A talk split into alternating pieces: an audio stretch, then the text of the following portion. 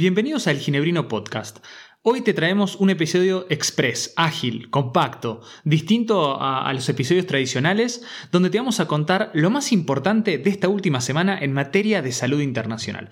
¿Por qué te estarás preguntando? Bueno, básicamente esta semana tuvimos la sesión especial de la Asamblea Mundial de la Salud y además tuvimos la primera sesión informativa oficial de la Organización Mundial de la Salud sobre esta nueva variante denominada Omicron. Te estarás preguntando, ¿me tengo que preocupar más? ¿Cuáles son las principales características?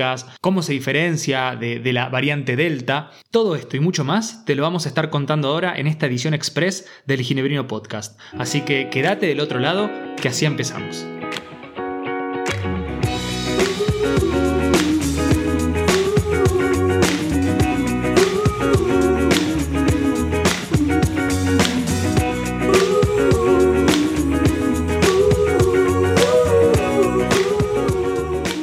Y arrancamos por la sesión especial de la Asamblea Mundial de la Salud. ¿Por qué especial? Bueno, básicamente, desde el inicio de la pandemia y con el transcurrir de la misma, los estados comenzaron a a congregarse, comenzaron a, juntarse en distintos foros, pero en especial en la OMS, a debatir de qué manera tenemos que generar una respuesta a la pandemia, cuáles son las mejores medidas, cómo avanzar rápido con el, con el desarrollo de vacunas, cómo distribuirlas, cuál va a ser el acceso. Se empezaron a desprender un montón de temas ligado a comercio, ligado a restricciones de las importaciones, ligado a temas de propiedad intelectual y patentes. Esto lo hemos charlado ya en otros episodios del Ginebrino Podcast. Pero esta vez los estados decidieron reunirse para debatir de qué manera podemos pensar, de qué manera podemos lograr, o por lo menos generar, un mecanismo, una especie de aparato institucional que nos proteja, o por lo menos que de alguna manera guíe la respuesta frente a nuevas pandemias, frente a nuevos eventos de salud pública internacional de carácter pandémico. Al día de hoy, tenemos lo que se llama el Reglamento Sanitario Internacional. Es un instrumento legalmente vinculante que cubre medidas para prevenir la propagación internacional de enfermedades infecciosas, proteger contra esa propagación, controlarla y darle una respuesta. Este instrumento fue aprobado en el año 2005 y de alguna manera constituye un marco jurídico que define las capacidades nacionales básicas, genera una vigilancia y un reporte de, de potenciales brotes pandémicos. Pero como hemos visto, no funcionó de la mejor manera y hay que reforzarlo.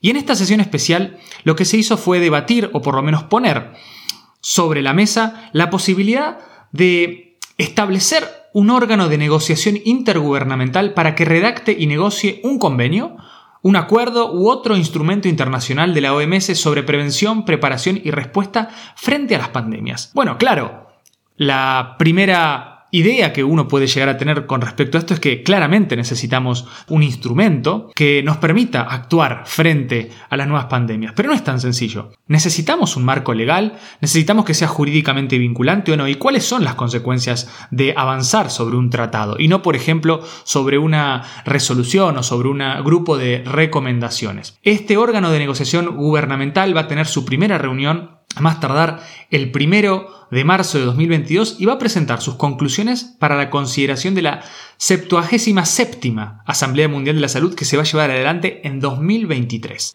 Y esto, lógicamente, como era de esperarse, ha generado una división entre las posiciones de los países. Por un lado tenemos países que, bueno, justamente están a favor de llevar adelante un tratado jurídicamente vinculante, como es el caso puntualmente de la Unión Europea, países como Chile, Costa Rica, para de alguna manera mantener la atención que está recibiendo la pandemia en la agenda pública internacional y generar un compromiso político. Otros grupos de estados, como por ejemplo Estados Unidos, un país que propone enmiendas al Reglamento Sanitario Internacional, países de América Latina, algunos de África, quizás no están tan a favor de avanzar súbitamente con un tratado por motivos o por razones muy fáciles de entender y totalmente lógicas es ¿qué va a incluir un tratado? Y acá volvemos sobre cuestiones que mencionamos al principio. Propiedad intelectual, patentes, transferencia de tecnología, producción local de medicamentos. Estamos hablando de un montón de temas muy complejos de desandar y que son parte de esta segunda postura con respecto al tratado. Vamos a darle un cheque en blanco a un instrumento que ni siquiera sabemos qué va a contener? Bueno, eso va a quedar para más adelante. Lo importante es saber que la Asamblea Mundial de la Salud en su edición, en su sesión especial, lo que hizo fue establecer un órgano de negociación internacional para que redacte y negocie en lo que puede ser un convenio, acuerdo u otro instrumento internacional de la OMS para proteger a los estados y para, en última instancia, proteger en la prevención, preparación y respuesta frente a las pandemias.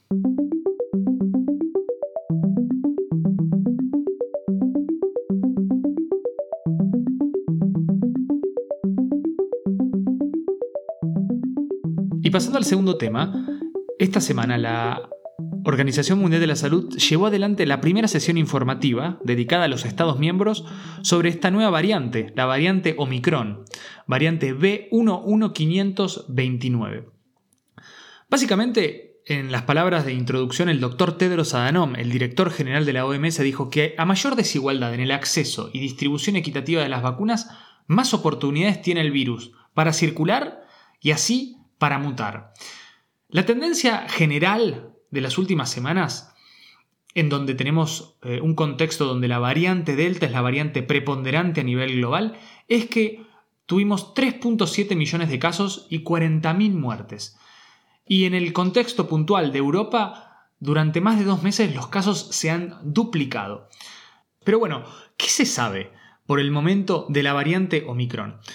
Al día de hoy se ha identificado esta variante en países como Australia, Canadá, Bélgica, Austria, Reino Unido, Israel, Italia, Brasil, los Países Bajos. Se desconoce el origen de Omicron, pero por primera vez se identificó en Sudáfrica y en Botswana. Por el momento el número de casos es limitado como para identificar tendencias precisas y la OMS dijo que se van a necesitar un par de semanas para contar con una imagen general, una imagen más clara sobre el comportamiento de Omicron y sobre todo, y esto es esencial, sobre todo con la relación que tiene la variante Omicron con las vacunas, con la eficacia de las vacunas. Al día de hoy se sabe que tiene un gran número de mutaciones, tiene aproximadamente entre 45 y 52 cambios en sus aminoácidos y 26 a 32 cambios en lo que sería la punta de la proteína, el pico de la proteína del, virus. Algunas mutaciones sí eh, están presentes también en las variantes alfa, beta, gamma y delta, y si bien como mencionamos todavía no hay una imagen clara, la tendencia, o por lo menos las primeras aproximaciones que han tenido los científicos al virus, te indican que Omicron contaría, y lo ponemos, eh, lo conjugamos de manera potencial, contaría con una mayor probabilidad de transmisibilidad generada por una mejora en la afinidad que tendría la unión del virus a las células, lo que además le permitiría al virus escapar parcialmente de los anticuerpos. Esto ha dicho la OMS, por lo tanto, de alguna manera podría llegar a ser más transmisible que la variante Delta, pero de nuevo, aún todavía faltan datos, falta investigar un poco más, falta eh, avanzar con secuenciación genómica de mayor número de casos en el mundo para tener una imagen más clara y más contundente sobre, sobre el virus. La OMS después habló de temas de transmisión, temas de gravedad. Con respecto a la gravedad de los síntomas, bueno, los datos preliminares sugieren que hay un aumento en las tasas de hospitalización en los, en los casos registrados en Sudáfrica, pero esto puede reflejarse a la variante Omicron en sí o a un número muy agudo de casos de la variante Delta. Entonces todavía no se, no se tiene una imagen muy clara sobre, sobre, la gravedad. En cuanto a los diagnósticos, los, los, diagnósticos PCR continúan detectando la variante Omicron y como les decíamos, aún se desconoce el impacto sobre la efectividad de las vacunas. La OMS, ¿qué dijo? Bueno, ¿Qué va a seguir impulsando las tendencias futuras en cuanto a la pandemia? Bueno, tiene que ver con la inmunidad a nivel población vulnerables, tiene que ver con el alcance de la vacunación, tiene que ver con la eficacia de las vacunas y la nueva generación de vacunas que se están produciendo, tiene que ver con reevaluar estrategias nacionales y priorizar grupos vulnerables, tiene que ver, y esto es un tema muy importante, con los grupos, con los considerables grupos antivacunas que también contribuyen a que el virus se continúe esparciendo. ¿Qué recomienda la OMS? Que los países evalúen y reevalúen periódicamente los planes nacionales en función a la situación actual y a sus capacidades nacionales, que aceleren la cobertura de la vacuna en las poblaciones de riesgo y que intensifiquen los esfuerzos para reducir o mantener baja la transmisión, fortaleciendo sí o sí medidas de salud pública y sociales. Y esto, es importante destacarlo, no implica volver a las cuarentenas estrictas. Implica el lavado de manos, implica el distanciamiento, implica utilizar tapabocas, implica fortalecer la vigilancia, el intercambio de datos y muestras, y el aumento de las capacidades nacionales. Por eso la OMS felicitó y le agradeció a Botswana y a Sudáfrica por compartir de manera transparente y de manera rápida los primeros datos de la variante Omicron. Gracias por estar del otro lado, por prenderte a El Ginebrino Podcast. Podés seguirnos en nuestras redes sociales, en Instagram, en arroba elginebrino y escucharnos en Spotify, Apple Podcast, Google Podcast o tu reproductor favorito. Espero que te haya gustado, comunicate, mandanos tus mensajes, tus ideas, tus comentarios y seguinos en la próxima para seguir discutiendo, charlando y repensando el mundo internacional. Esto fue El Ginebrino.